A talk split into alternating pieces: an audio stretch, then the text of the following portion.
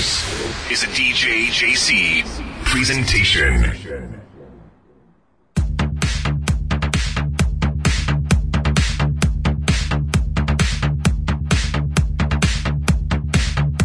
Ok gente, bienvenidos a The Cave.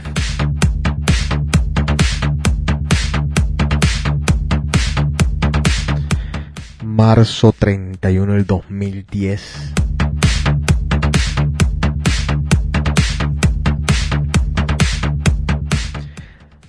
Jaime Beira, tanto tiempo, ¿cómo está usted, señor? Muy bien, años, años diría. De casualidad, ¿tú no has visto a Enrico por ahí? Negativo, hace también años que no me encuentro Enrico por acá. Si lo llegas a ver por aquellas cosas de la vida, mándale un abrazo, ¿ah? Ah, claro, de parte mía, de parte tuya. Ok.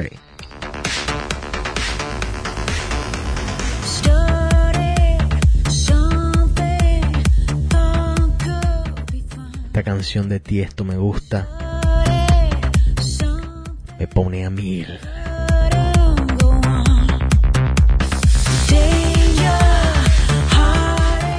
Me provoca que llegue el verano, así. Sacar los abdominales no sé de dónde. Te tengo, te tengo la dieta. ¿Qué dieta? A ver. Alcohol, bebé. Alcohol. Pues sí, voy bien entonces, ¿ah? Oye, óyete esta vaina, óyete. De pronto no te gusta, pero este, óyete eso.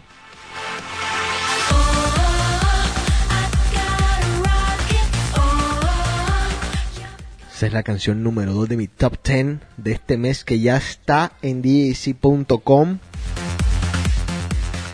Un abrazo a todos los fanáticos de The Cave. ¿Por qué no hemos hecho el programa? Culpa del chino.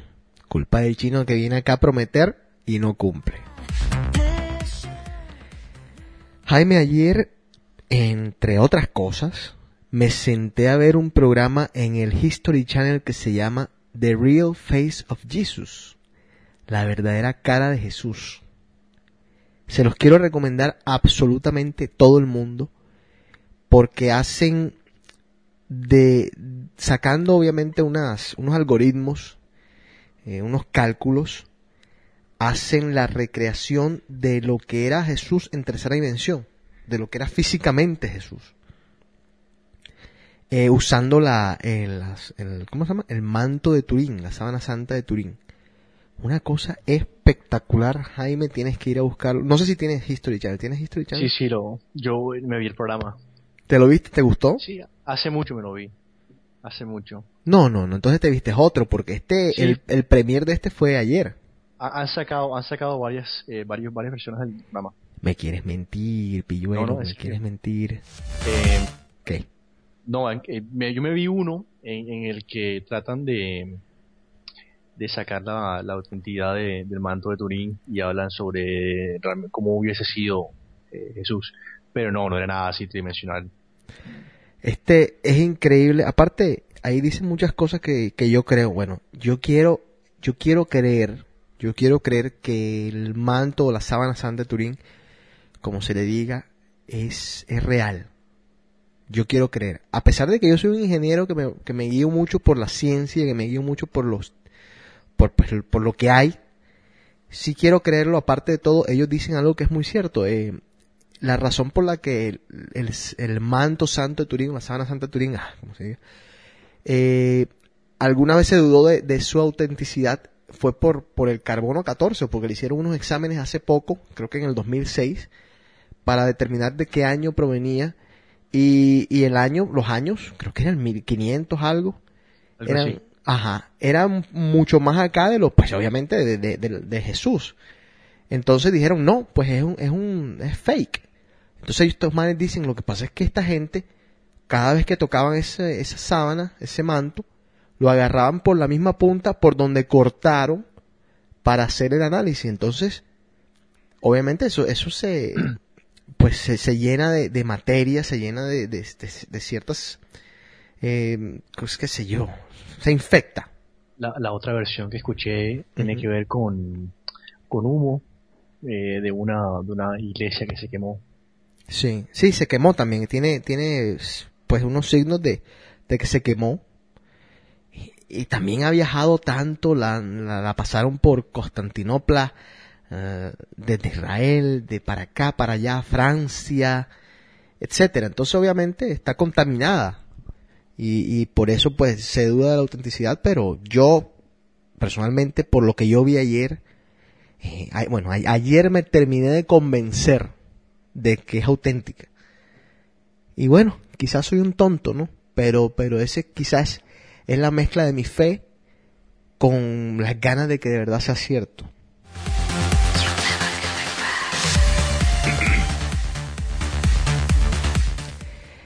Eh, el cielo es azul y Ricky Martin salió del closet. Jaime, ¿algo que comentar al respecto? En un punto eh, me molestó que se hubiese demorado tanto, eh, porque yo soy muy, yo, yo apoyo mucho al, al movimiento gay. Tengo, tengo un par de familiares que son gay. Y sinceramente siento que, que Ricky pudo, pudo haber hecho mucho por la comunidad gay, de haber salido un poco más temprano, alguien con su, con su talento, con su, eh, poner tú el- la cantidad de impacto que has tenido en, en la comunidad gay. Eh, por un lado me molestó y ahora simplemente siento, tal como tú y yo hablamos otro día, que, que Ricky salió cuando de- tuvo que haber salido. ¿No crees también que de pronto estuvo un poco presionado por toda la maquinaria de marketing, de mercadeo que, que existe detrás de uno de estos tipos que a veces te dicen, mira, eh, no digas públicamente que tienes novia porque la verdad tus fanáticas mujeres van a dejar de comprar tu disco. Entonces a este le dijeron, no digas que eres gay porque de pronto vas a perder alguna que otra fanática que compra el disco únicamente por, por lo como luces en vez de por lo que cantas. Hagamos, haga- correcto. hagamos la, hagamos la aclaración de que yo adoro a Ricky Martin, lo quiero mucho, pero se ha mandado alguna vez en cuando unos discos que son, bueno, que no, no son tan buenos, no son tan buenos. Entonces por ahí de pronto dijeron, vamos, este, si, si este man dice que es gay, por ahí pierde alguna fanática. ¿No crees que eso también pudo haber pasado? Absolutamente correcto. Ahora, ¿te sorprendió en serio? No he vivido en una cueva. Mira, ¿cuál ha sido la única novia que tú le has conocido a Ricky Martin? Eh, tuvo una, ¿no? No. Sí, No pero yo, yo- Por ahí tuvo una. yo me acuerdo, yo me acuerdo, me río porque me acuerdo de que la única novia que ha tenido Ricky Martin públicamente, una mexicana rubia muy bonita, se me olvida el nombre, se me escapa ahora mismo, eh, al mismo tiempo la asociaron con Miguel Bosé. ¿Sí se entiende? o sea, o sea, o sea, la Ah. muchacha tuvo una relación con Ricky. Alaska. ¿No cómo? Alaska. No, no, no, no. Voy a, espérate, yo te voy a, voy a buscar el nombre para ver si la, si la logro encontrar por algún lado. Seguimos aquí en The Cave.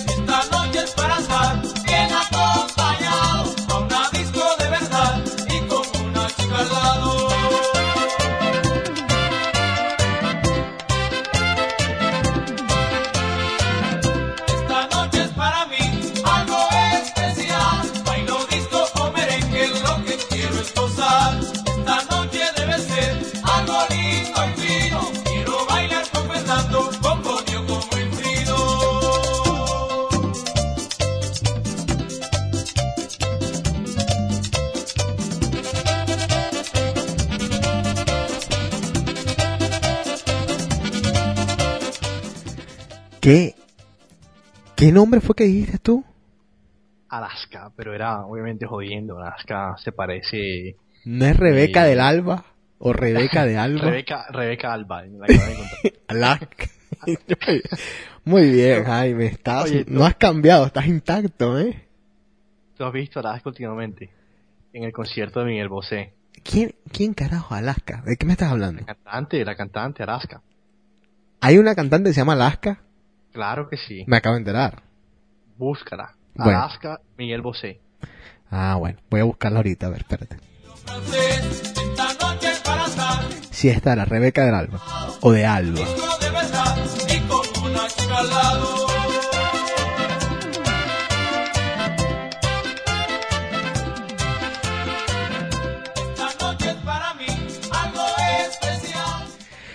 A ver, vamos a desviarnos un poco hacia la política por un segundo. También tenemos que leer las cartas que han llegado de Cave y yo voy a contar algunas anécdotas DJs porque pasaron ciertas cosas que también voy a contar que pues me hicieron reflexionar un poco acerca de esta tan linda profesión.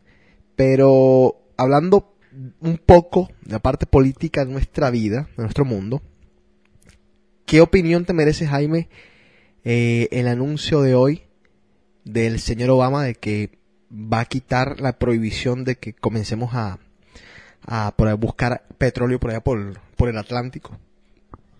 Em, bien y mal. Eh, siento que, em, por un lado, eh, deberíamos invertir en, en- otros recursos. Poner tú en, en realmente hacer el sueño del carro eléctrico de realidad, como, como lo fue en los ochentas, que, que existió el carro eléctrico y sinceramente lo pagaron.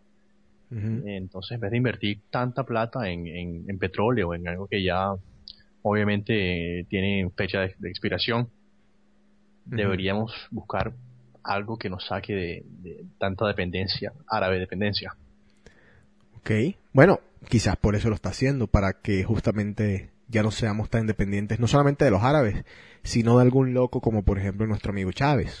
Sí, correcto, pero eh, mira, el punto es que el petróleo se va a acabar en algún punto u otro y en los próximos 5 o 10 años seguiremos siendo petróleo dependientes. Sí. Entonces, en esa misma cantidad de tiempo se podría llegar a, a una solución que, que realmente nos pueda ayudar a todos. Tanto que avanza la tecnología en estos momentos. Sí, eh, hmm. Yo creo que también amanecerá y veremos. Eh, seguramente al mismo tiempo que, bueno, seguramente no. Me imagino, estoy casi seguro, estoy convencido de que al mismo tiempo que anunciaron de que iban a, a quitar la prohibición, anunciaron seguramente que iban a poner algunos regímenes para no contaminar tanto el ambiente, para proteger el, pues, la capa de ozono, calentamiento global y todas estas cosas. Entonces me imagino que, que si toman las precauciones, no debe haber ningún tipo de problema.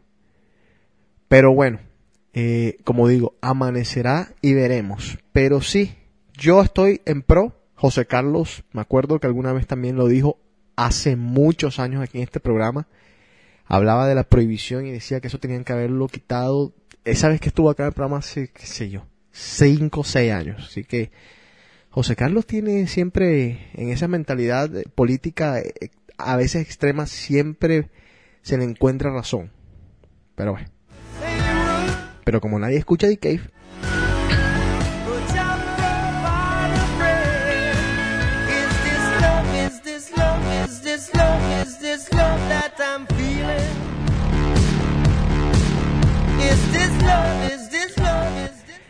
Camilo, mi sobrino, va a hacer un mini Cave conmigo porque va a hablar de los orgasmos múltiples de los hombres. Ya hizo una investigación a fondo y no solamente hizo una investigación a fondo, no solamente es la teoría, señores. Camilo logró, con los métodos que aprendió en la investigación, a tener triple orgasmo. O sea, los, or- los orgasmos múltiples en los hombres existen y mi sobrino es eh, un pues, ejemplo. Sí, Claro, claro, un fenómeno. Tres orgasmos, me dijo, tuvo en una noche. Tres, él solito. Digo, una noche no, en una, en una faena, en un, en un pum.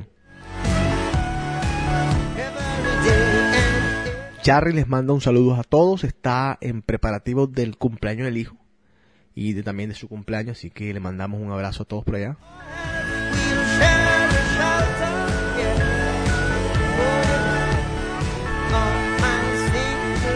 Jaime, ¿tú tienes Twitter? Eh, lo dejé usar, eh, José. ¿Y eso? No sé, siento que, eh, no sé, se, se fue más, más allá de lo que pensaba que, que iba a ser Twitter. ¿Cómo, ¿Cómo se fue más allá? A ver, cuéntame, explícame. No sé, hay, hay veces que, mira, por ejemplo, lo, lo de Haití, eh, la cantidad de, de rumores que empezaron a, a surgir de UPS, eh, es un ejemplo un que te, te voy a dar. UPS iba a mandar eh, cargas gratis y maricas así que American Airlines a mandar doctores a Haití, toda esa cantidad de bobadas. ¿Y eso fue mentira todo? Sí, claro. De verdad. Sí, claro que sí. Y, y todo eso empezó por, por Twitter, entonces al mismo tiempo que Twitter ha, sido una gran arma para poner tu Irán y para mucha gente estar en contacto, puede, puede darte el otro lado de la, de- de la moneda, ¿no? Sí, como casi, como casi todo lo que se convierte en spam, como le dicen, Sí, en basura. Entonces, correcto. Y, y no sé, eh, perdí el, perdí el, el, el gustico por, por Twitter. A mí, a mí todavía me gusta, a mí me gusta, sobre todo porque yo le, le hago un update al Twitter y automáticamente se me hace en MySpace.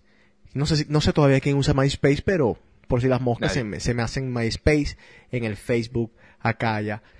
Todavía me sigue gustando. eh, y bueno, lo decía para, para que la gente supiera cuál era tu, tu Twitter, porque ya la gente está siguiendo al chino.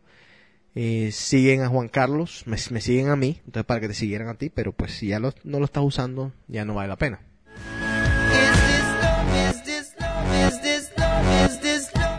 Un abrazo a Jorge Salish. Ya es hora de que salgas.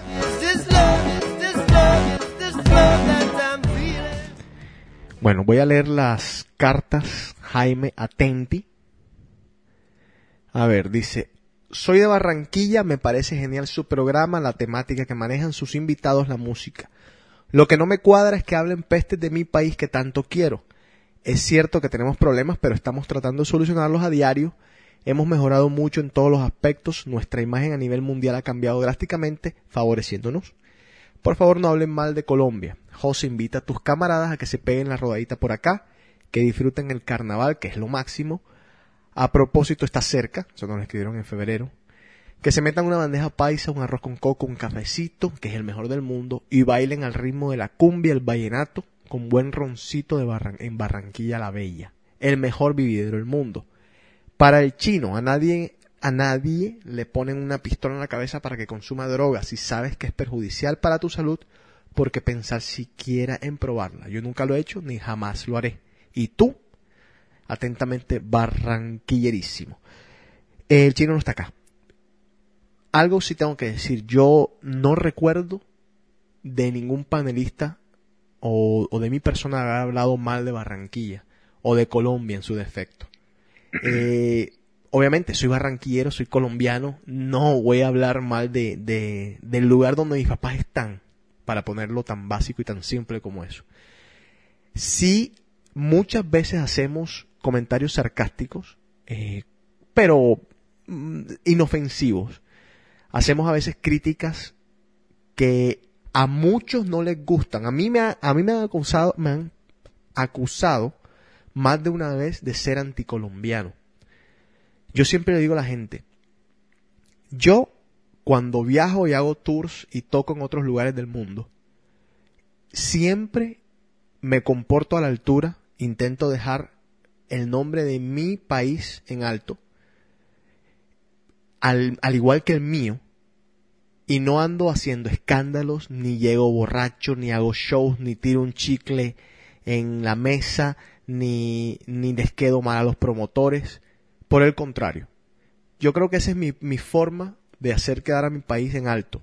Con lo que yo puedo, lo que yo le puedo ofrecer a mi país es representarlo en los lugares donde yo voy, inclusive aquí en Boston.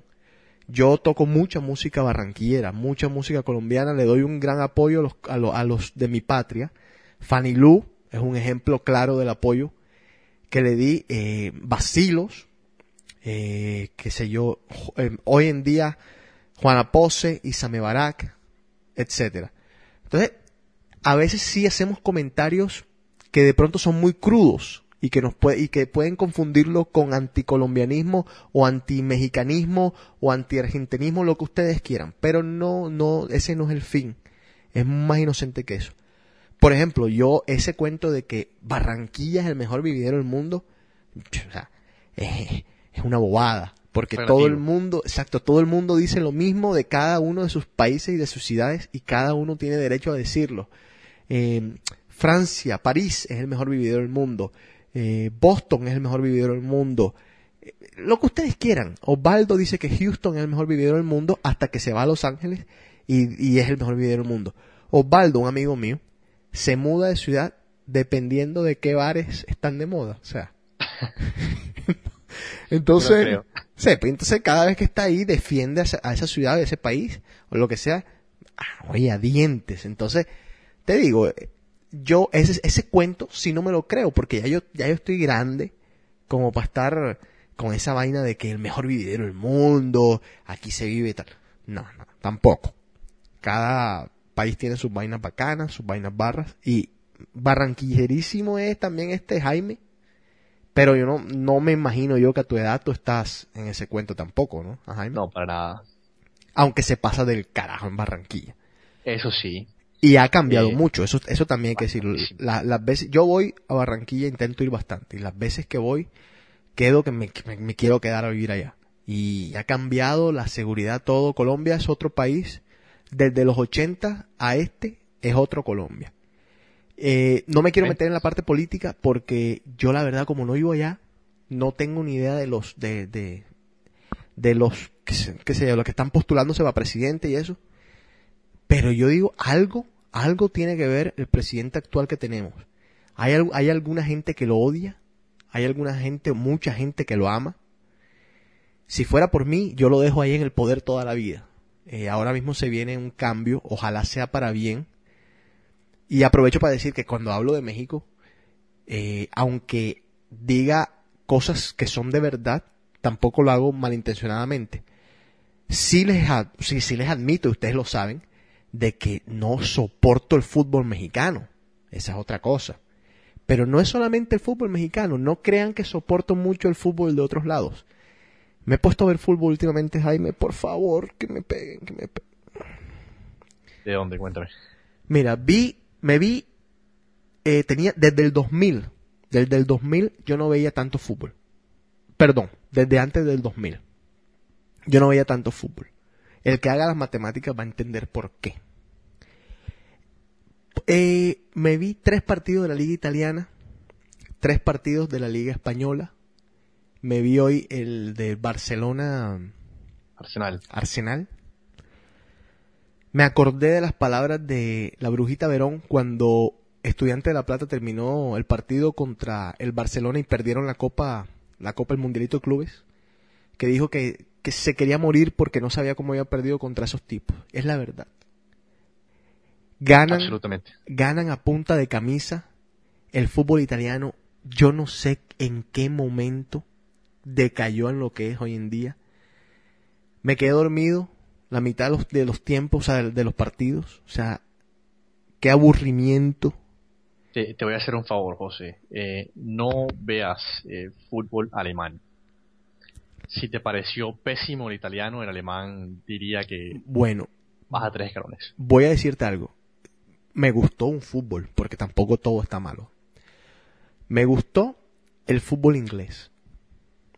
No sé si será la edad que me está poniendo ya senil. Me gustó el ida, venida, la emoción, la vaina. Me gustó. ¿Qué, No qué- partido te viste? Porque eso influye mucho. Sí, no, claro. Eran, tú sabes que en la televisión acá, eh, estos, estos, voy a decirlo en palabras livianas, estos degenerados son capaces, son capaces de cambiarte, por ejemplo, y, y en vez de ponerte un, por decirte algo, un Manchester United Liverpool, estos vienen y te ponen un Pachuca contra los indios. Ah, sí. So- ay, no, es que me quiero morir. Es- eso es una falta de respeto. Mira, eh, no tenían planeado pasar el, el partido de, de River contra Boca. Yo te voy a decir una cosa, el partido River y Boca no es que sea, no es que haya No sido un partido. gran partido, no, no, Y para nunca lo nada. son. Y nunca lo son, son partidos, pero es que un partido de River y Boca hay que verse, los señores, porque esto es algo mundial. Así no se mueve la pelota. Es, as- mira, si sea el partido más aburrido de la historia, ese partido hay que vérselo. Porque es un evento y punto. Le gusta al que le guste. Como verse una final de, de, de un, de un mundial de fútbol, aunque sea Israel-Portugal, que nadie se lo quiere ver, o Israel, qué sé yo, cualquier otro equipo, o Irlanda contra Camerún, hay que vérselo porque es una el final. pasado, Angola. Una porquería así. Pero hay que vérselo ya.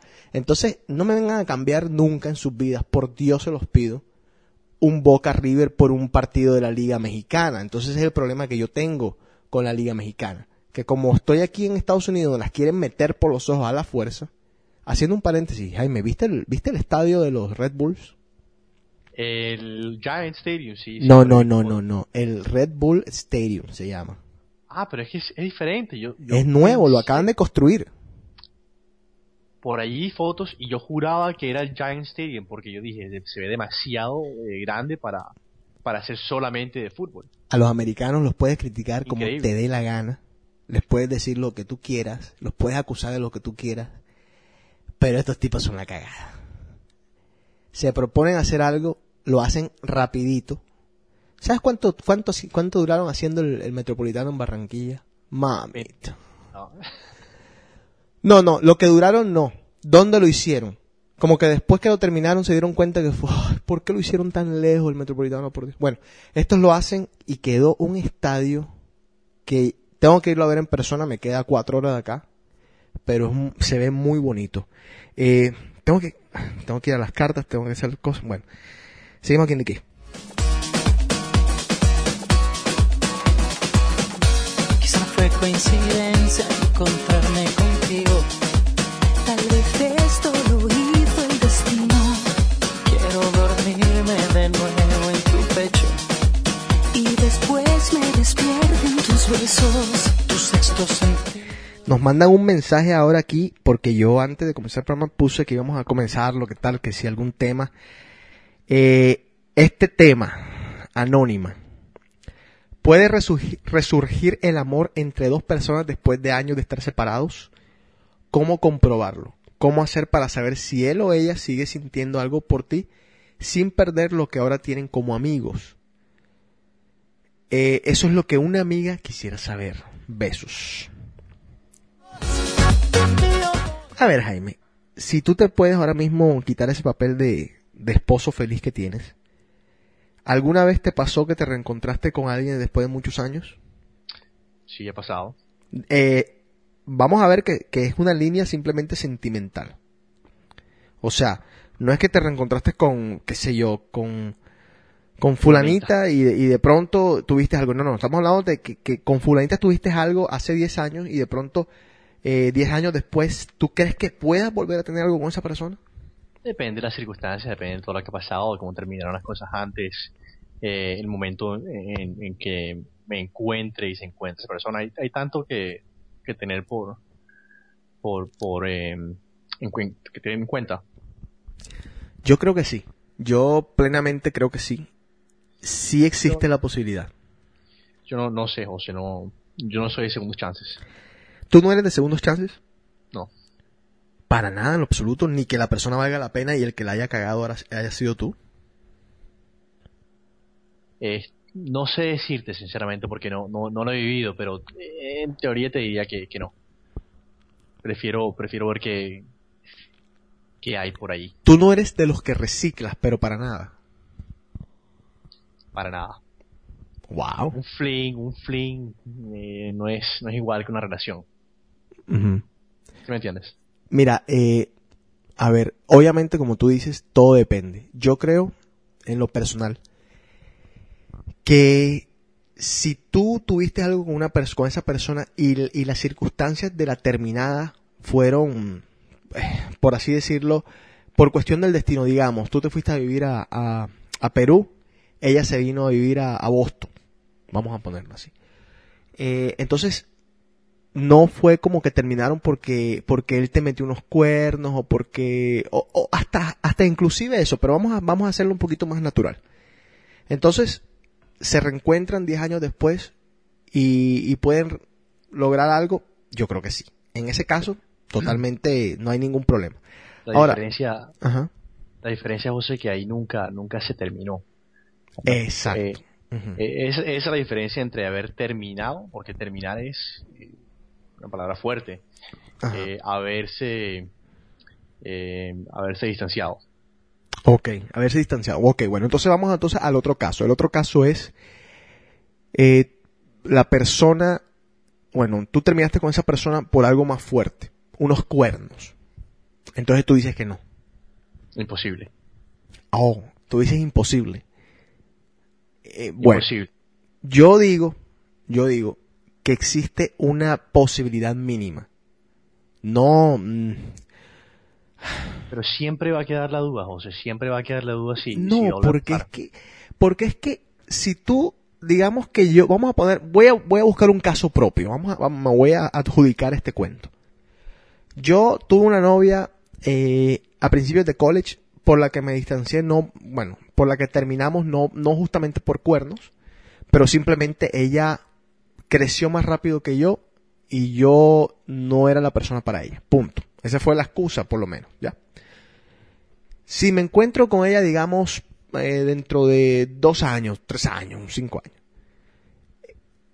¿tú crees que entonces no existe la mínima posibilidad, teniendo en cuenta de que ya los dos somos más maduros, de que de pronto esos problemas ya ni siquiera nos vamos ni a acordar? Yo hay problemas, te lo digo honestamente, hay cosas de mi pasado que ni me acuerdo. Tú me, puedes, pre- tú me puedes preguntar hoy en día, oye, me ven acá, ¿y tú por qué terminaste con fulanita?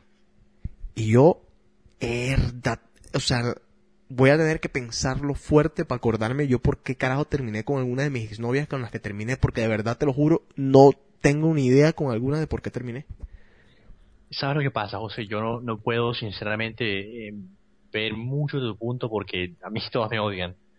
Ah, porque tú fuiste el cabrón en todas. Correcto. Y lo admito. Ah. Bueno, no, listo.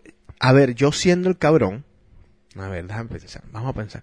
Yo siendo el cabrón, eh, podría, ¿sabes, Jaime?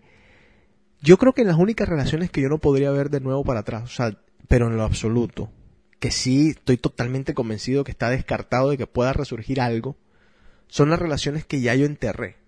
Y esas las tengo muy claras cuáles han sido. Entonces, bueno, la mayoría. la mayoría. La mayoría. Eh, Pues sí, o sea, en verdad, porque entonces tiene- No fueses un, fueses un eh, deprimido, encerrado en el cuarto, si fuese lo, lo, lo otro, ¿no? Si pues tú estuviese pensando en todas. No, es, es que tienes, tienes la razón. O sea, me acabas de, me acabas de dar una cachetada. Sí, porque dije No. yo, y entonces, y entonces, ¿cuál no, cuál no enterré? Si en verdad las enterré todas. Correcto. Pues sí, yo creo que Jaime tiene la razón entonces. Bueno, no sé, no sé, en verdad no sé. Depende de las circunstancias, vamos a ponerlo ahí.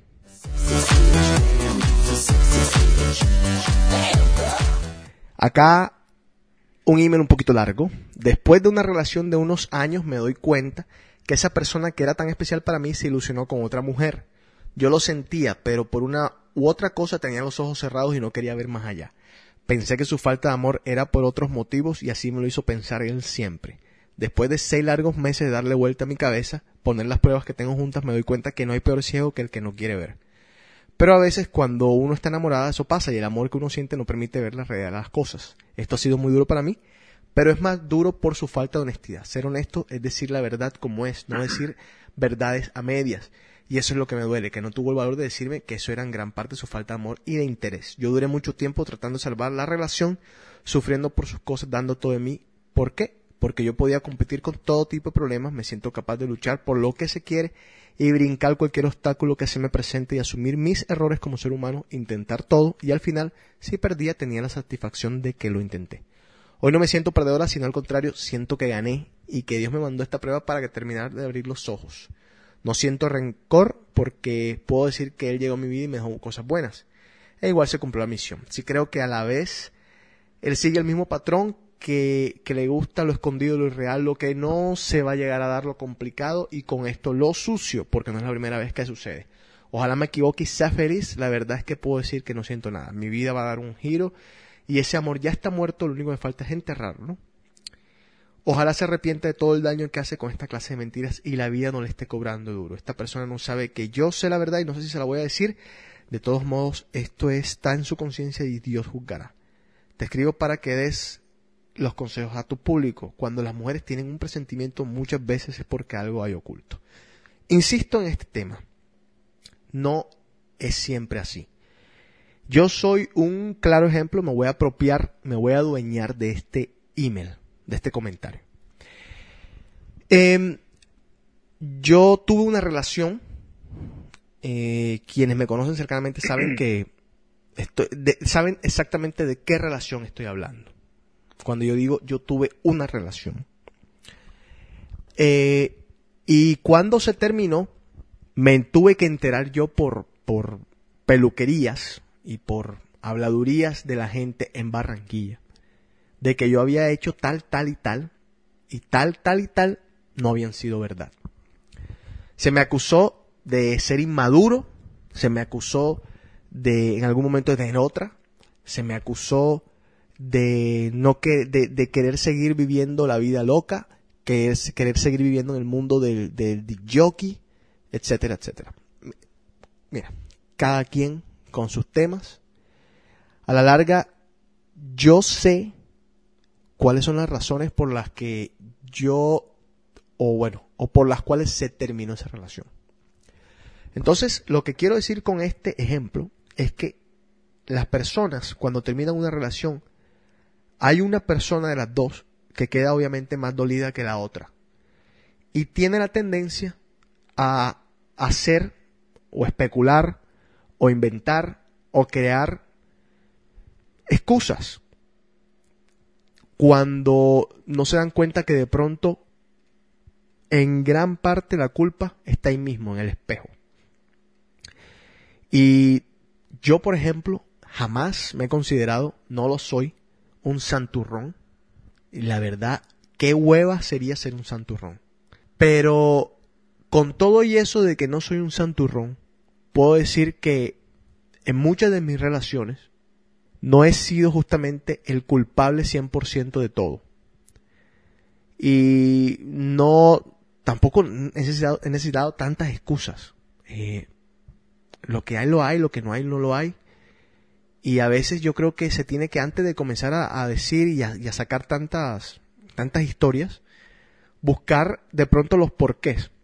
Eso es lo que yo pienso. Que la gente a veces tiene que ver para adentro antes de estar viendo para afuera y de pronto muchas de las cosas que se dicen en este email ni siquiera son ciertas. Hay que ver también lo que nos pueda algún día escribir la otra persona. Jaime. Eh, simple, José. Eh, si sabía los antecedentes del novio, ¿por qué esperó tanto tiempo y tener tantas pruebas supuestamente? Termínelo y muévase. Exacto, yo, eso de las pruebas también, o sea, si tú tienes pruebas de algo, mira, ojalá en mis relaciones en las que yo me sentí inseguro, ojalá yo hubiese tenido pruebas para de verdad, para de verdad confrontar a la persona con fotos, por decirte algo. Mira, aquí, aquí está esta fotico, te estás besando con este man, te vi, sayonara. Me dolió Y- y, pero te vi. Y lo otro, José, que, que una relación no se, no se arregla. Eh, yo, yo soy fiel a que si alguien no quiere estar contigo, no lo va a estar. No te le puedes vender, no puedes reenamorar a la persona nuevamente. ¿Tú no crees en eso? En la reconquista, en, en el reenamorar a la persona. No, no es noviazgo, José. Eh, un noviazgo es algo ligero, algo que, que tú dices que no, no es, no es set in stone, no es nada por escrito. Eh, ya te casas y cambia la cosa. Pero un noviazgo, si no, olvídate. Si alguien no quiere estar contigo, no, no lo está y ya, move on. Así de simple. 6 punto algo billones de personas en el mundo. Yo, yo también creo, y joda, para mí ha sido una vaina que siempre me ha, pues, me ha intrigado como, como, como comportamiento humano. Y, y quizás ha sido uno de los eventos que, que de pronto yo voy a tener que superar en mi vida para poder llegar a tener una relación, digamos, feliz, de por vida, estable. Es el hecho de que yo cuando me comienzo a enamorar de una persona, al mismo tiempo, en paralelo, me comienzo a desenamorar si esa persona lo permite. Me explico. O sea, cuando yo comienzo con una persona hoy, hoy, esas cagadas que esa persona está cometiendo ahora mismo, de pronto como es algo tan nuevo, como tú estás apenas conociendo, como apenas estás experimentando nuevas sensaciones, nuevos besos, eh, una nueva ilusión, unas nuevas caricias, esas cagadas que esa persona está cometiendo, como por ejemplo eh, seguir en contacto con su ex, eh, que los ex siempre son un problema, ahora mismo no te parecen tan graves. Pero cuando se pasa todo eso y lo que queda es esa persona como es y quedas tú y quieres comenzar a forjar la relación y, hacerla más firme, entonces es cuando esas cositas comienzan a, joderte un poco. Y es cuando comienzas a dudar y es cuando comienzas a pensar de que si será esta la persona para mí si fue capaz de esto, si será esta la persona para mí si en algún momento eh, logró hacer esto o- o me trató de esta manera. Entonces yo creo mucho en eso y te digo, de pronto estoy cometiendo un grave, un gravísimo error que voy a tener que tratar, pero a mí sí, sí es algo que en mis relaciones, mm, pues, no sé si me ha fallado o una virtud, porque de pronto es una virtud también, ¿qué, qué sé yo? ¿Sí me entiendes, Pero Jaime, te- lo que te digo? Sí, sí, claro, pero lo, que te voy a decir es que si, que si tú sabes que ciertas cosas te van a molestar en un futuro porque lo has visto en el pasado, Ujú. eh, ponle, ponle, ponle eh, frenos de una vez. Jaime, sea, lo que pasa es que. ¿sabes qué? Lo que pasa es que tú, o sea, uno como ser humano, uno, un- uno vive lleno de tantas, tantas ilusiones. Entonces tú a veces crees, no joda, y parece que te lo hubiesen dicho de chiquitico y, y se te olvidó. De que la gente, por ejemplo, cambia, que la gente no cambia, que tal, que tal. Entonces tú a veces dices, no, hombre, o sea, esto lo está haciendo ella ahora, pero ella va a cambiar. ¿Sí me entiendes? Sí, claro, mira, yo, yo tengo algo que yo soy celoso. No soy celoso eh, extremo, pero lo mío, si vas a estar conmigo, vas a estar conmigo. Yo siempre he dicho que si veo una señal de que no quiere estar conmigo, me voy, chao, olvídalo. Por eso cuando, cuando empiezo y, y veo que estamos bien, pongo reglas. Eh, mira, eh, vamos a hacer esto, esto y esto. Porque para qué empezar algo. Pero, joda, fíjate, yo en algún momento de mi vida tuve reglas, como tú dices, y me fue mal. Me fue mal porque me di cuenta de que uno no puede imponer, o sea, uno no Sí, puede claro, estar no imponiendo reglas, tú no puedes Pero- estar llenando tu- tus relaciones de reglas, de no Bueno, llames a tu ex. No, no, no es, no es eso, mira, es, eh, no es tal extremo.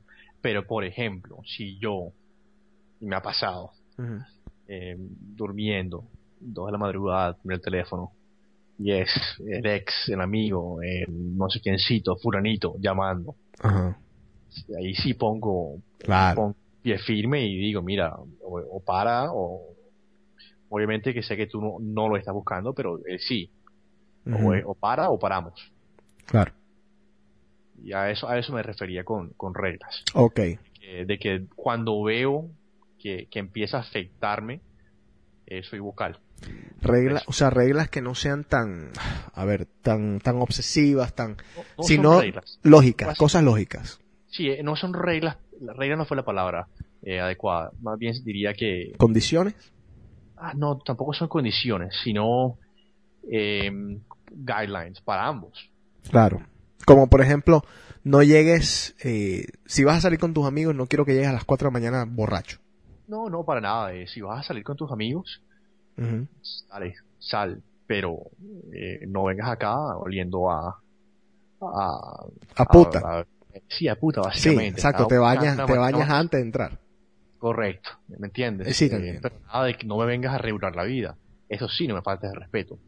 Si me dices que vas a regresar, y, y- incluso con mi esposa ahora mismo, viviendo aquí en Miami, y sale con unas amigas y regresa a las 5 o a la madrugada, a 6. Normal, es Miami. Y yo sí, confianza plena en ella de que está haciendo lo que, lo que me dijo que iba a hacer. Pero que, que si me dice que va a regresar a las 5 de la madrugada, que no llegue acá a las 7 contándome que eso y que lo otro. Me llame, me deje saber qué está pasando. Claro. ¿Sí me entiendes lo que te quiero decir? Sí, O sea, sí, te entiendo. Respeto mutuo. Ajá. No, no es, no es, no es crear una cárcel. Sino es básicamente respeto mutuo. Me merezco, me merezco un poco más que una llamada a las 2 de la madrugada o tú hablando con tu ex continuamente Eh, frente mío, eh, dándole prioridad a una conversación allá en vez de estar aquí conmigo. Ujú. Respeto mutuo. Ok, bueno, entonces yo no creo que estamos tan lejos de- del mismo pensamiento, simplemente que tu respeto mutuo comienza como que después del mío. Yo quiero que el mío comience en mis relaciones enseguida. Y, y, y de pronto, te digo, de pronto es una falla mía. Pero es mi forma de vivir. O sea, yo quiero que la persona, o sea, si quiere estar conmigo, o sea, me lo demuestre desde un principio que quiere estar conmigo. ¿Sí me entiendes? Claro, claro. No sé. No, te entiendo perfectamente. Bueno, O sea, comparto, comparto exactamente el mismo pensamiento, sino que yo, yo, eh, yo no espero a que empiece a molestarme, sino que cuando veo eh, la Ah. acción, la actitud, la paro te y, y entiendo. dejo saber que me molesta. Listo. Ya te entiendo.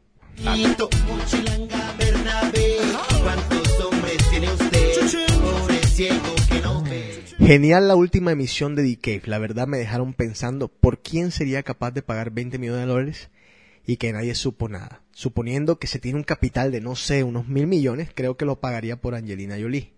Eso sí, por lo menos unas semanas solas. Estaría bueno para el próximo programa hacer una encuesta a ver, a ver quién sería la, la más cotizada. Es que esa vaina de pensar de con quién te podrías acostar por 20 millones de dólares, es que es una utopía. Pero es una sola o es múltiple, ¿y cuáles son las reglas? No. Eh, una semana, una semana solas, como dice el muchacho. Yo, yo doy la mía ya. ¿Quién? Scarlett Johansson, ¿Es en serio? sí, lo tiene todo, Ay, ¿me en serio? Lo tiene todo. Por 20 millones, hay tanta mujer buena, por 20 millones a ella. No sé, tiene ¿Qué algo. tiene? ¿Qué tiene? ¿Qué es lo que tiene? A ver, cuéntame. Algo. Ah, no, algo. muy bien. Me encanta tu respuesta. Esa, esa es la respuesta de la novia, que, de la, de la novia no, de la, de la peladita que se enamora de, del, del peladito bonito. No, es que no, no quiero entrar en detalles porque después empiezan a... Ah, sí, Claro, si te oyen, si te oyen. Me fritan. A ver, yo. hmm. No, es que me quedé igualito la vez pasada. No, no sé. Es que yo no creo que ninguna valga 20 melones, man. Más lunáticos, más lunáticos. Ay, hombre. No, de que con 20 millones. Eh, es, que, es que la gente no se pone a pensar. Es que yo lo digo y seguramente alguna mujer va a hacer cara, no joda, de, de malos amigos. Digo, algunas mujeres van a hacer cara de malos amigos. ¿Este qué se cree? Es que nadie se ha puesto a pensar que son 20 millones de dólares como para que tú estés pagándolos Pues- por un polvo. Por eso te dije, O sea, ¿cuáles déjense de-? Sí, ¿Cuántos déjense de, ser? sí, déjense de joder, en verdad. Es que se- 20 millones es mucho billete por un polvo. O sea, mucho billete. Con 20 melones, tú puedes comer un pueblo entero.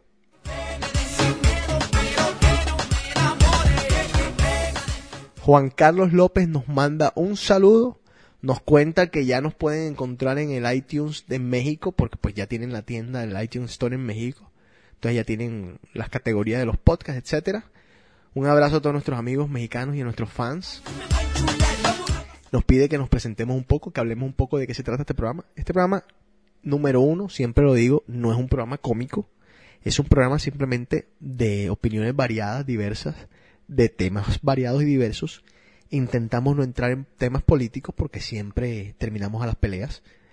Y tampoco intentamos hablar de religiones porque pues ya sabemos que de esos dos temas, creo que son los dos temas de los que no debería hablar nadie, a menos que sea un estudioso de las, de las ciencias, pero de la, de la política, de la religión, no se debería hablar mucho cuando no se sabe bastante. Y bastante, bastante. A veces veo los comentarios de la gente en Facebook hablando de política y ay mamita, me gustaría sacar la mano. Facebook debería tener esa vaina. Dice like. Siempre digo, deberían de poner el on like. Sí, correcto. O sea, algún día tienen que ponerlo para que ustedes vean, muchachos. Nos queda un mensaje más y este dice, estoy saliendo de una relación y conocí a alguien maravilloso. Tenía tiempo que no me sentía así.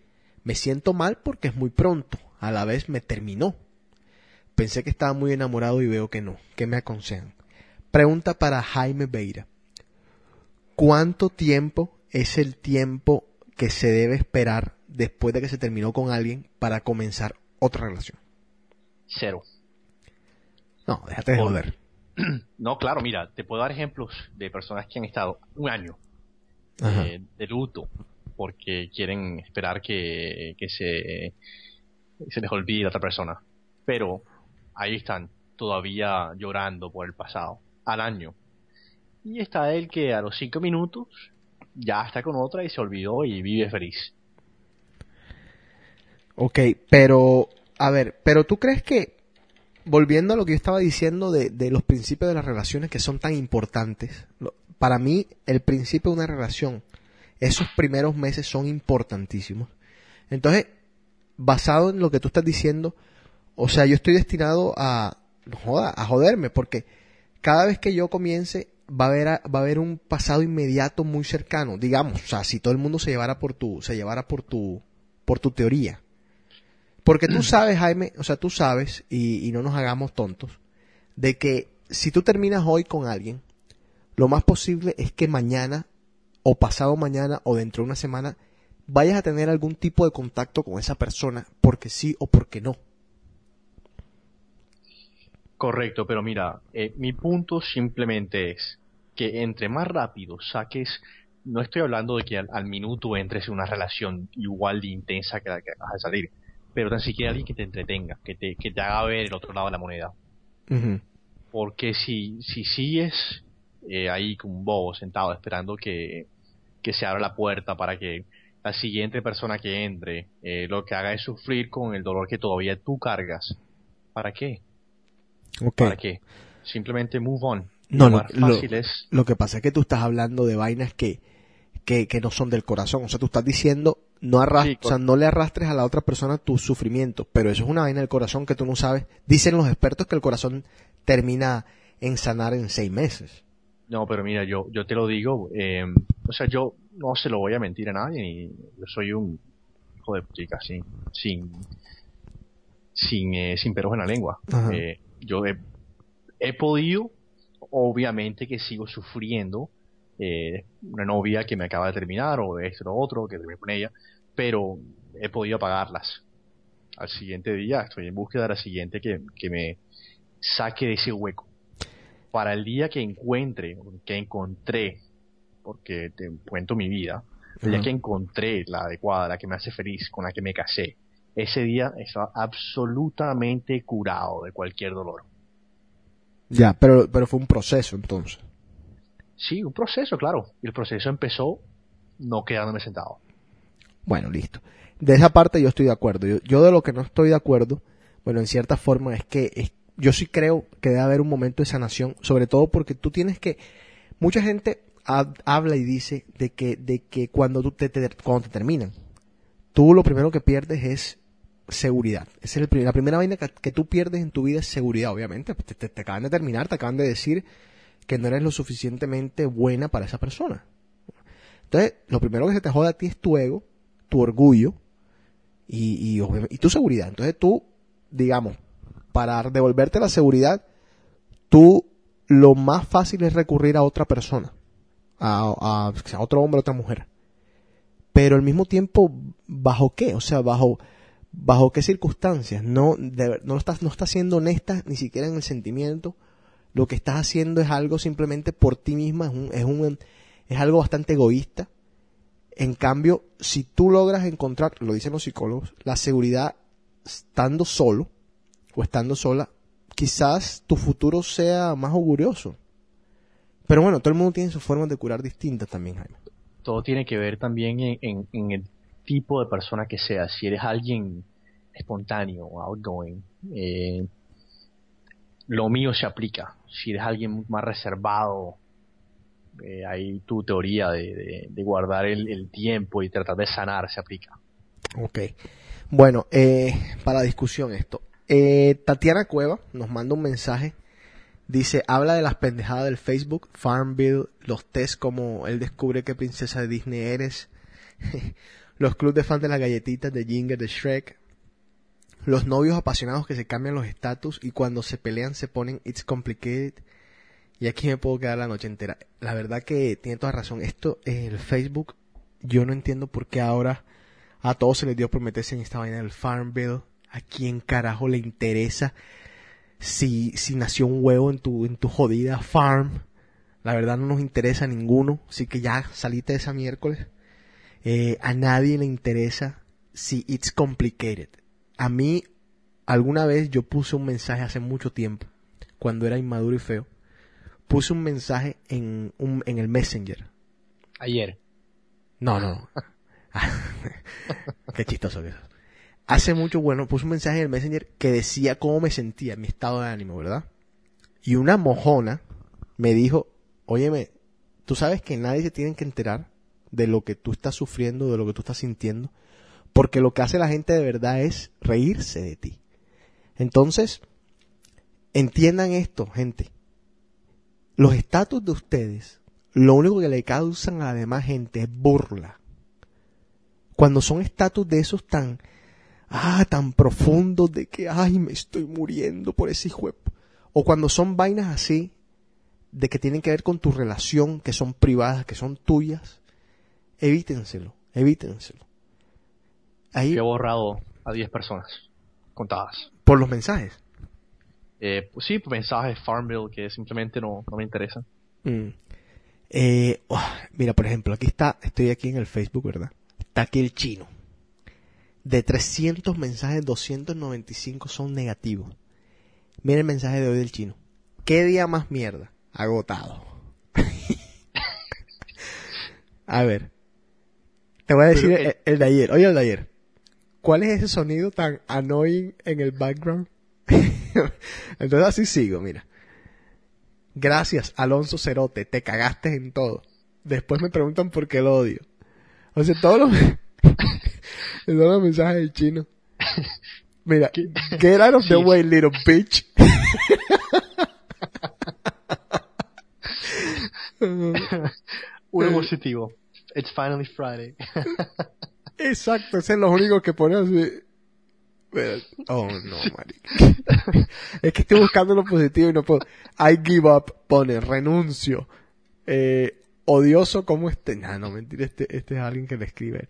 No, pero te digo una cosa, que son unos mensajes del chino. Lo que me encanta es que el chino, pues, como es el chino, a él le quedan bien. Pero al- al- a, a nosotros, al, resto de los seres humanos no nos queda tan bien, nos queda ridículo a veces. Y, y cuando son mensajes de estatus de, de, de dolor de, del novio, ahí pues sí. Pues sí la verdad. Y hay algunos que mamita, ¿por qué comentan en todas las fotos? ¿Por qué tienen que comentar en todas las fotos y hacer unos comentarios tan estúpidos? ¿Y por qué tienen que ser tan imprudentes? Hoy vi un mensaje, la vaina más imprudente del mundo, le decía la muchacha a la otra muchacha, ay, te ves bien porque como que el otro es bueno en la cama. Públicamente, Bien. Jaime, públicamente. ¿Sí me Oye, entiendes? No, no, es una cosa. Seguimos aquí en The Cave.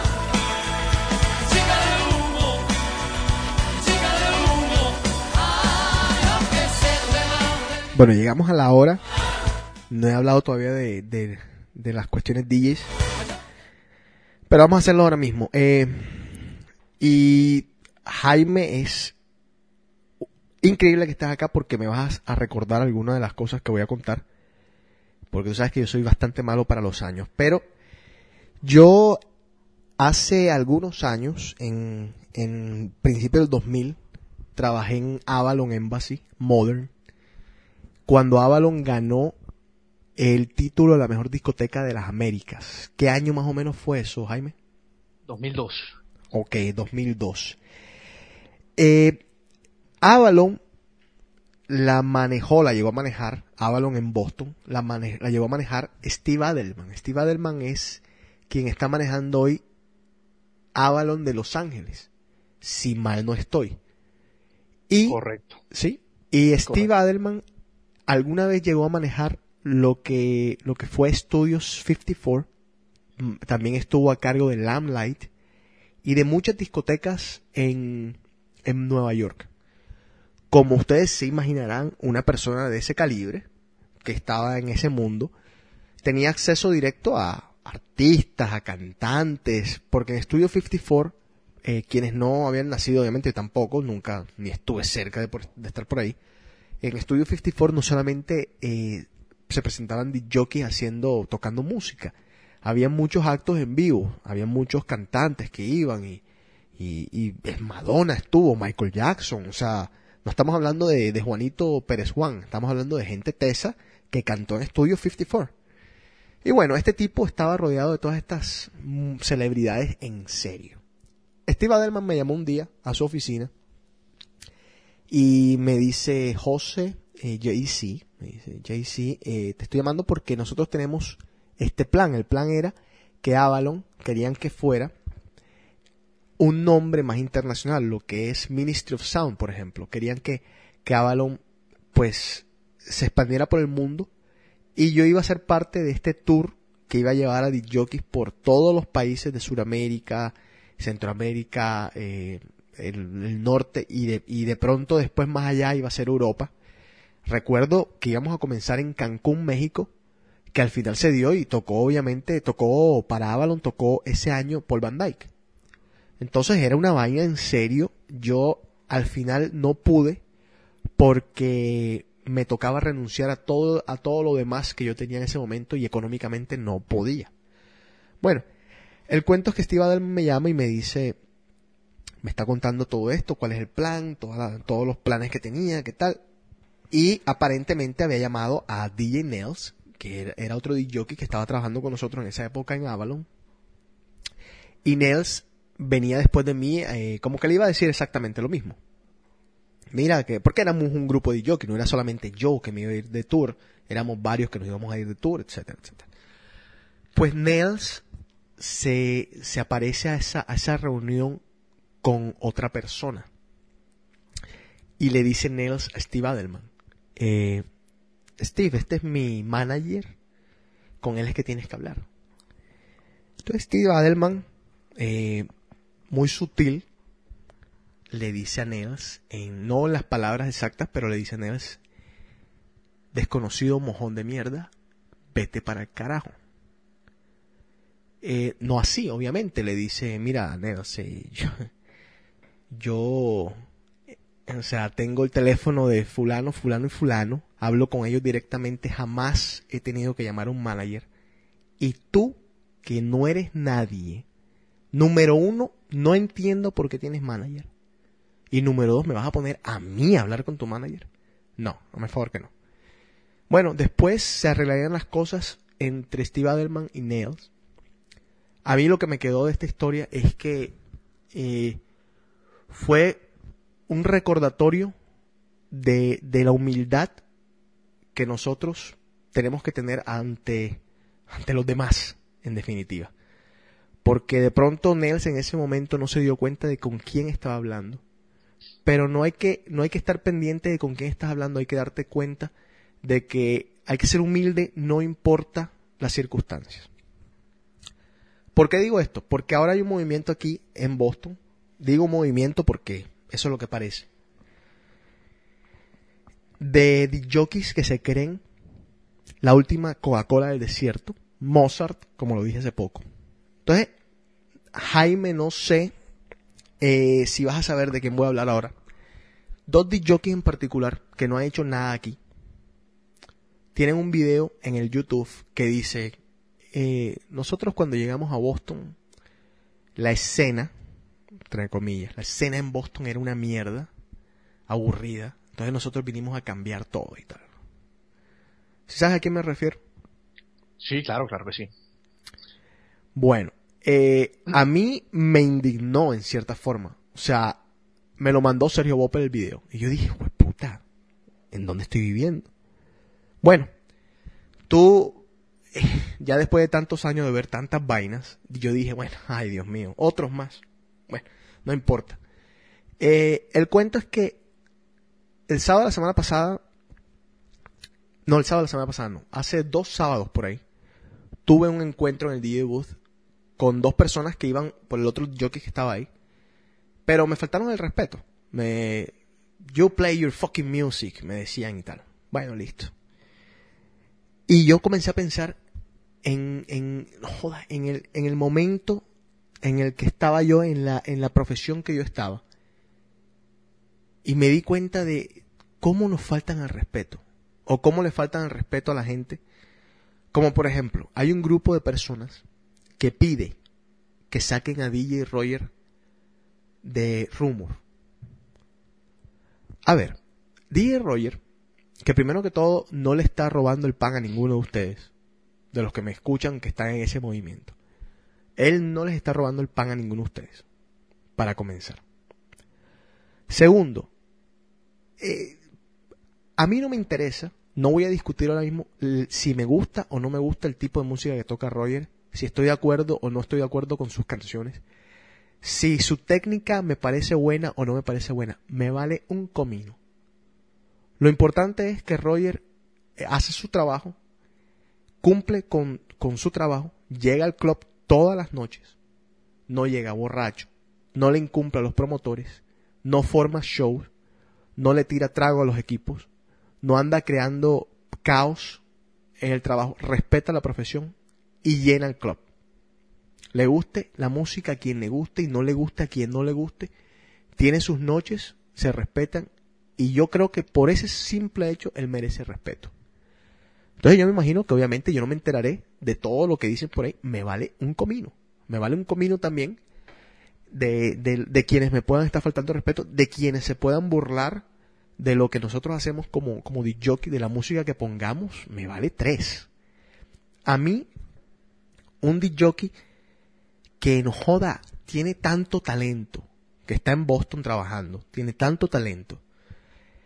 Pero yo digo, yo puedo decir, para mis entrañas, yo digo, eh, esa persona no debería estar tocando acá, debería estar tocando en Nueva York o debería estar tocando en Miami, porque el tipo de música es para Nueva York o para Miami. Es como para las 6 de la mañana, 5 de la mañana, para que, para que se dé allá su, su taco, para que suba la noche. Alguna vez eh, me toca compartir noche con él de vez en cuando y me dice un día, yo no quiero que tú toques esto porque es muy fuerte, tú deberías de tocar así. Y yo me agarro la cabeza y yo digo, yo tengo desde 1995 en las discotecas en, Boston. He viajado por bastantes lugares. Mucha gente me quiere, otra gente de pronto me odia. Pero hay mucha gente que me respeta y respeta lo que yo hago. He estado al lado de todos. Nómbrelos, yo he estado al lado de ellos. Así sean en el DJ booth, no abriéndole porque yo nunca o casi nunca me tocó abrirle a los grandes. Por una decisión a veces propia, por, por el estilo de música que yo toco, etcétera. Pero estuve al lado en el DJ booth de Paul Van Dyke, Carl Cox, Paul Oakenfold, Tiesto, Armin Van Buren, Ferry Corsten, y le puedo seguir nombrando a Junior Vasquez, que poca gente ha estado al lado de Junior Vasquez, Danny Tenaglia, Picoto. Mauro Picotto, etcétera. Eh, Scribble, que en ese momento era el DJ de MTV. Ah, El- claro. el que, Claro mira, que sí. los que ustedes quieran. Hemos estado, Jaime también fue fue en alguna, en alguna época parte de, de- del staff de Avalon y sabe a lo que me refiero. Eh, Por Avalon pasaron todos. Todos.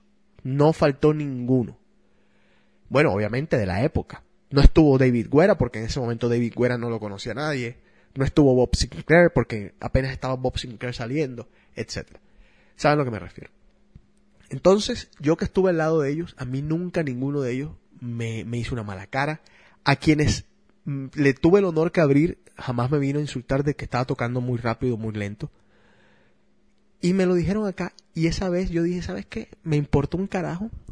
Como la verdad dije, ah, ya, yo mira, yo estoy muy viejo. Me importó un carajo, honestamente. Y dije, ah, bueno, esto, esto es otro, esto es otra, otra historia para, para tenerla yo en cuenta, pero es una bobada. Yo me acuerdo que se la conté a algún amigo mío, colega, y me dijo, "Ch- cha, yo, porque eres tú, porque yo no, yo no sé cómo yo hubiese reaccionado. Entonces, hoy en día, esta profesión que yo quiero tanto, al mismo tiempo me decepciona con las cabezas de los DJs. Lo grande, lo que se creen, dónde están. Número uno, señores, no estamos curando cáncer. Que les quede bien claro. Y hay dos mil millones de DJs en el mundo. Dejemos la joda. Quien de verdad quiera estar en esta profesión tiene que primero respetarla. Y respetarla es respetarla. Dejar de joder. Dejar de creerse que son la... Porque no van a llegar a ningún lado así. Yo creo que yo conozco pocos DJs de los que todo el mundo habla mal. Eh, pocas, bueno, una sola DJ que yo conozco que llegaba borracha, ¿cómo se llama esta?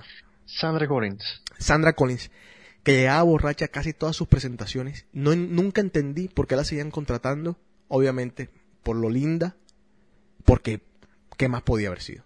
Sí, Eh, correcto. Y cuando estaba sobria tocaba bien Sandra Collins, no tocaba mal. Sí, pero, sí, no, para nada. Exacto, pero irrespetuosa de la profesión.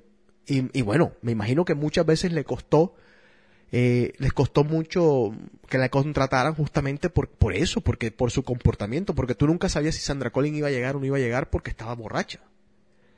Entonces, todas estas vainas que, que están pasando hoy, por ejemplo, en, el circuito de Boston, ya las hemos visto en, en otros lados, las hemos visto a nivel mundial, a nivel global. Yo he tenido conversaciones cortas con muchos DJs y, y vuelvo y repito, DJs en serio. Y muchos de ellos me han dicho eh, lo que les estoy aquí comentando de otra manera. Oakenfold, Oakenfold se mamó, se los puedo decir, se mamó de que cualquiera y todo el mundo lo estuviera criticando. Y Oakenfold hizo, hizo de nosotros los jockeys una, una profesión. Cuando Oakenfold no, no, no había, no, cuando Oakenfold comenzó a cobrar, lo que comenzó a cobrar, la gente comenzó a darse cuenta de que, joda, de verdad, porque nosotros no, no valemos eso. Antes, a mí me pagaban cuatro tragos, o sea, 50 dólares. Eso era lo que costábamos los DJs. Y en México y en Colombia de pronto 50 dólares es mucho, man, es wow, les pagaban mucho. 50 dólares es nada. La entrada a un club en Boston cuesta 25 dólares. Si a ti te pagan 50 dólares aquí, te pagaron por dos personas que entraron al club. O sea, tu trabajo no vale pito. Entonces, nosotros con, con esos jockeys grandes, entre ellos Oakenfold y Pionero, fue que dimos- nos dimos cuenta de- del verdadero valor que teníamos. Por eso, a usted le puede gustar o no le puede gustar lo que Oakenfold toca. Eh, él hizo su carrera, hay que respetarla y gracias a él, muchos de los, de los, de los dueños de club se dieron cuenta de lo que de verdad nosotros valíamos. Entonces, eh, me imagino, Jaime, que, que al respecto tendrás algo que decir. Otra cosa, eh, de las personas más humildes que yo he conocido en mi vida, son dos DJs fantásticos. Uno, que no sé dónde está en estos momentos, obviamente no se dio a conocer tanto, que era eh, Ali Ayami. ¿Te acuerdas de Ali Ayami? Claro que sí, Ali Yami. Fenómeno. sí, un, tam- un monstruo. Un Kelly mon- Wilkie. Ajá. Ali Ayami le abrió a todos, a todos y cada uno de los grandes DJs del mundo. A todos le abrió él. Paul Van Dyke llamaba, cuando venía para Boston, llamaba y decía, yo quiero a Ali Ayami para que me abra. Ali Ayami, si yo me acercaba hoy y le decía, hey Ali, ¿le puedo abrir a Paul, a Paul Van Dyke? Ali Ayami me decía, no hay ningún tipo de problema, toma, ábrele.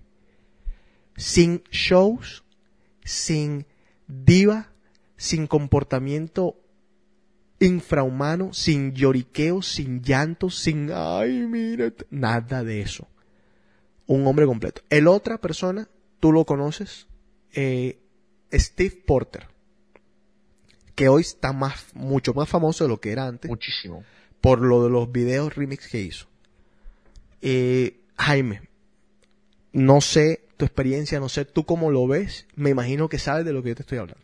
Sí, sí, claro que sí. Mira, yo, yo lo veo eh, de- desde el punto de vista de que, que ahora cualquiera con un computador, eh, básicamente es DJ. Eh, DJ. Ser DJ ahora es lo que, lo que era estar en una banda en los ochentas, Ujú.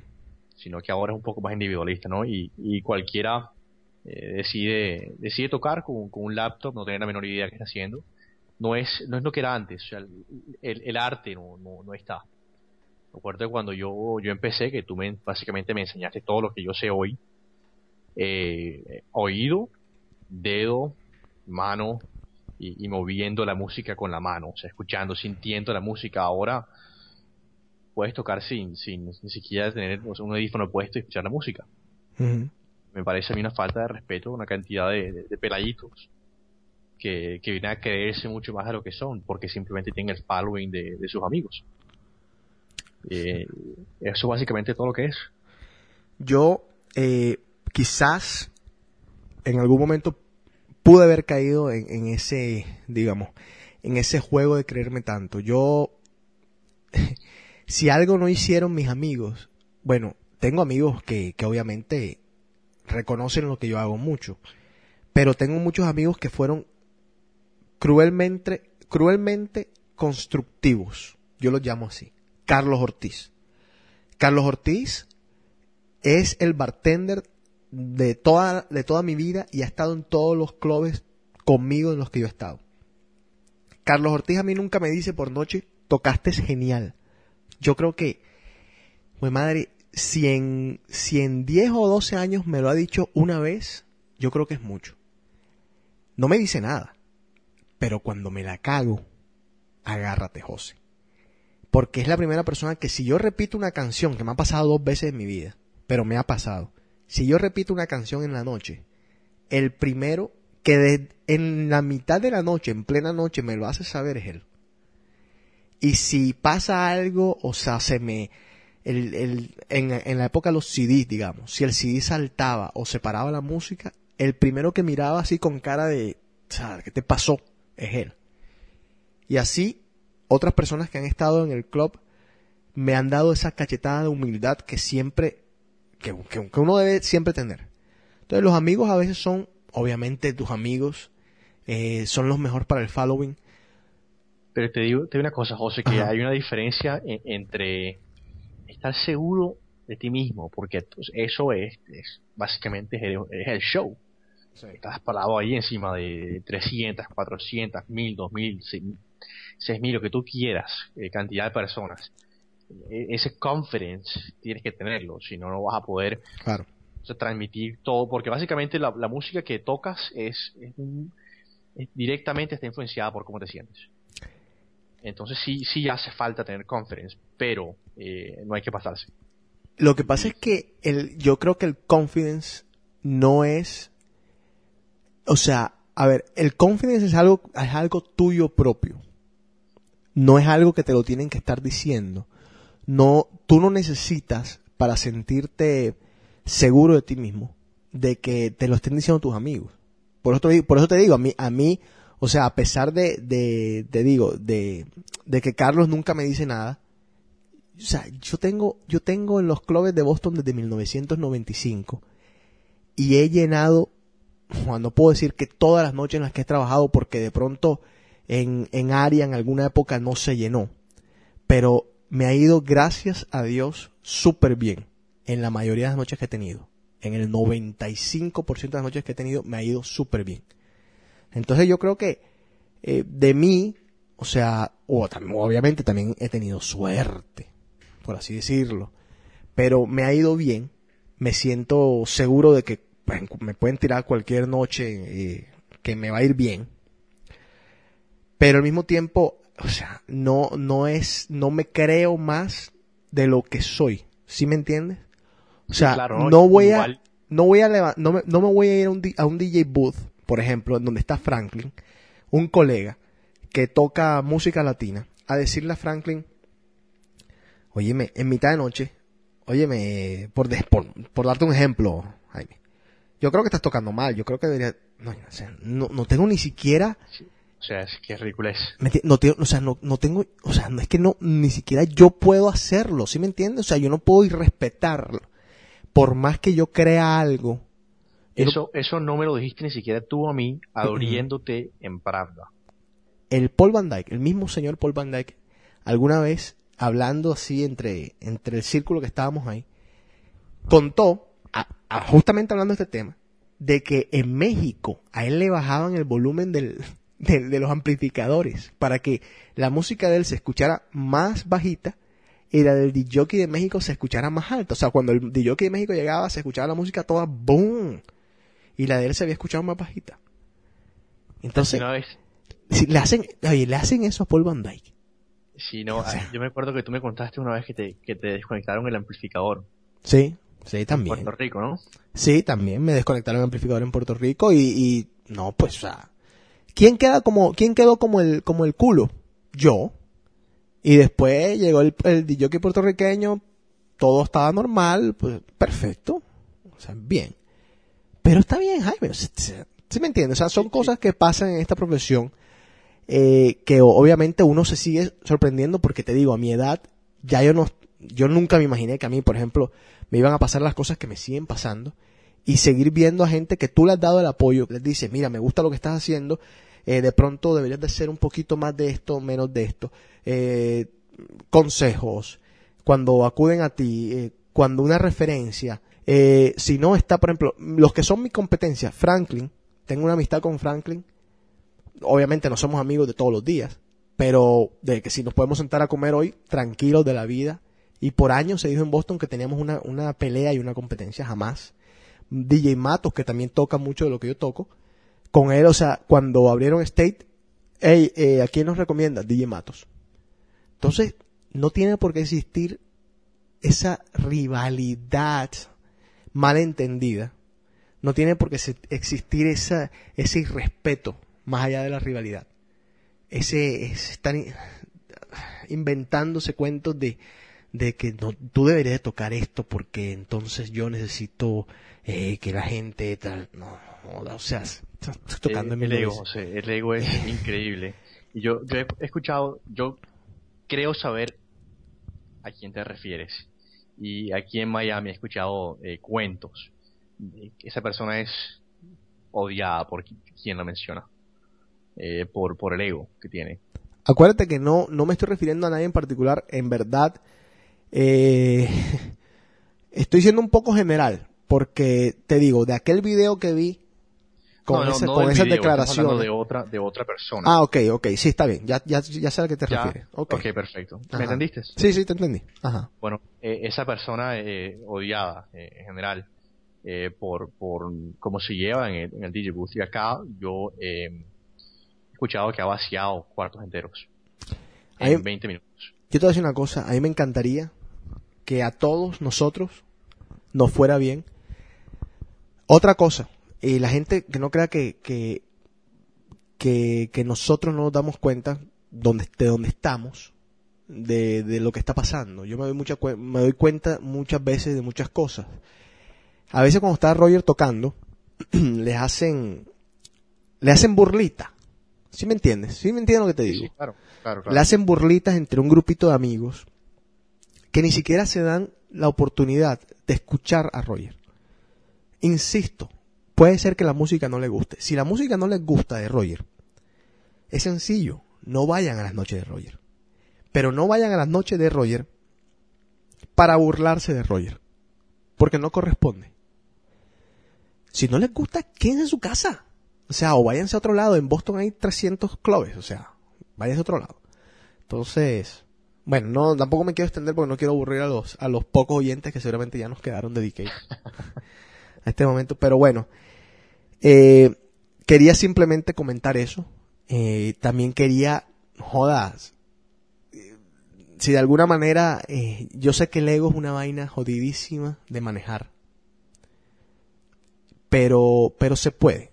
O sea, Yo, yo he tenido conversaciones con, con, con ciertas personas de las que hemos hablado porque a mí me abrían ajá.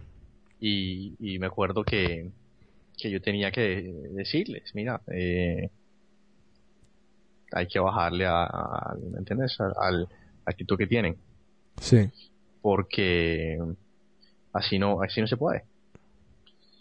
Pero si tienes un grupo de amigos que mueven 100 personas y te llenan la cabeza de, de que es lo máximo, te lo crees, ¿qué se puede hacer?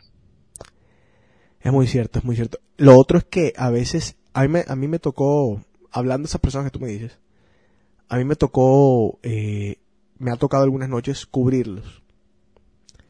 Y, y es muy cierto lo que tú dices, los amigos también tienen mucho que ver porque han llegado gente que acaba de llegar al club. O sea, imagínate tú que la persona acaba de entrar al club y estoy yo tocando. Ni siquiera me ha escuchado, o sea, no me ha escuchado. Pero como yo no soy esa persona que ellos esperaban ver, inmediatamente emiten un juicio. Y es, ay no, pero tú qué haces aquí, o sea, a nosotros nos gusta estar. Ajá, y tú estás como que, ok, no, bacano. No, pues eh, uno siempre intenta ser lo más cordial y tú vienes y dices, no, mira, eh, ellos van a estar aquí o él va a estar aquí, lo que sea, la semana que viene. Pero bueno, O sea, todo bien, ya. Tú lo dejas ahí. No, él va, él va a estar aquí la semana que viene o, o ellos van a estar aquí la semana que viene, no te preocupes. Eh, yo no voy a, yo no me voy a quedar acá con el puesto. Sí, sí, claro. Ya, entonces todo está bien, está bien. ¿Sí me entiendes? Las, las personas tú tampoco puedes enseñarle ahora lo que no saben, lo que no van a aprender. Claro. Pero Lo que no, no están dispuestos a escuchar. Ajá, lo que no, exactamente, lo que de ninguna manera van a escuchar. Entonces, ¿para qué tú te vas a poner en ese mismo nivel? Tú simplemente le dices eso. O sea, hay otros que se ponen un poquito más agresivos. Ah, esa persona me ponía siete hip hops y tú no me pones nada. Tú sabes, es una profesión, Sí, sí, claro. es, una, es una profesión jodida para que, para aquellos que creían que, que esto de videoquear es solamente glamour.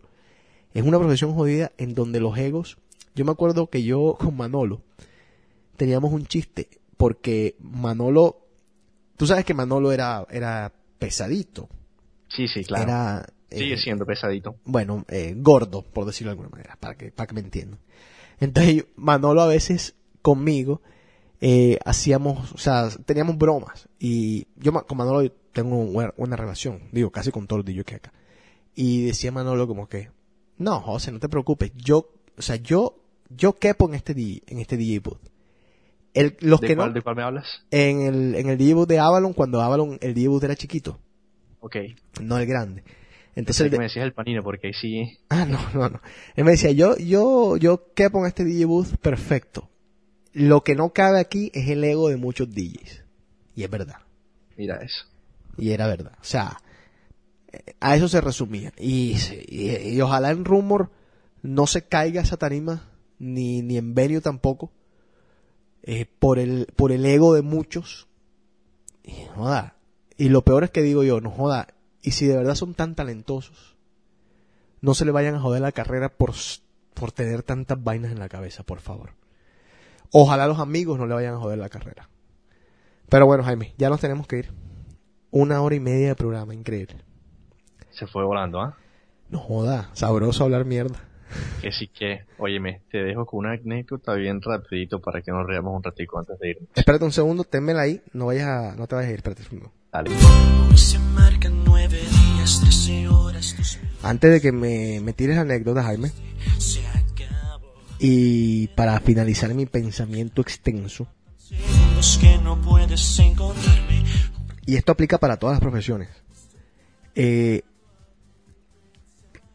es verdad lo que dicen de que todo lo que sube baja. Y yo no le deseo a nadie que baje. Espero que todos suban, que todos en sus carreras suban y suban y suban y suban y suban y suban. Pero ojo, pero ojo que bajan, porque tengo amigos, tengo amigos míos propios que en algún momento tocaron para 30 mil personas y hoy están buscando trabajo. Entonces, es una vaina que tienen que pensar. Que no joda, ojalá les vaya súper bien y se los deseo de todo corazón. Pero que ahora es el momento, ahora que todavía no han llegado a la cúspide de ser mejores personas. Jaime, La noche que toqué por primera vez solo en Embassy. Apagué la música cinco veces. José Carlos me terminó dando un shot de tequila. eh, la, la- la- a la tercera. yo recuerdo tanto esa noche porque yo estaba en Nueva York. Y lo que hizo Jaime cuando se apagaba la música, lo que hizo él tan ocurrente fue mandarme un text message preguntándome cómo la aprendí de nuevo. Qué lindo que es. Nervio, nervio, nervio, nervio. ¿Qué se puede decir?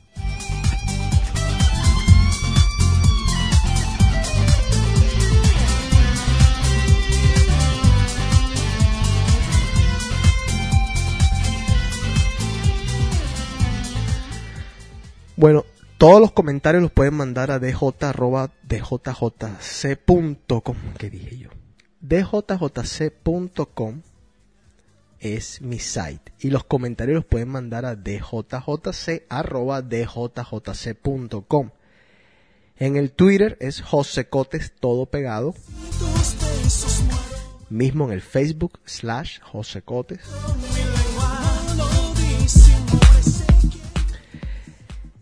Y pueden ir a djc.com y también mandar mensajes totalmente anónimos. Como los que mandó la gente hoy. O sea, quiero, quiero mandar a alguien a, quiera un poquito de houseito, Ajá. eh, a soundcloud.com slash jave, J-A-V-E, ok. E dash live, L-I-V-E, L-I-V de Victoria. V de Victoria E. Ok. Ahí pueden bajar sets de house.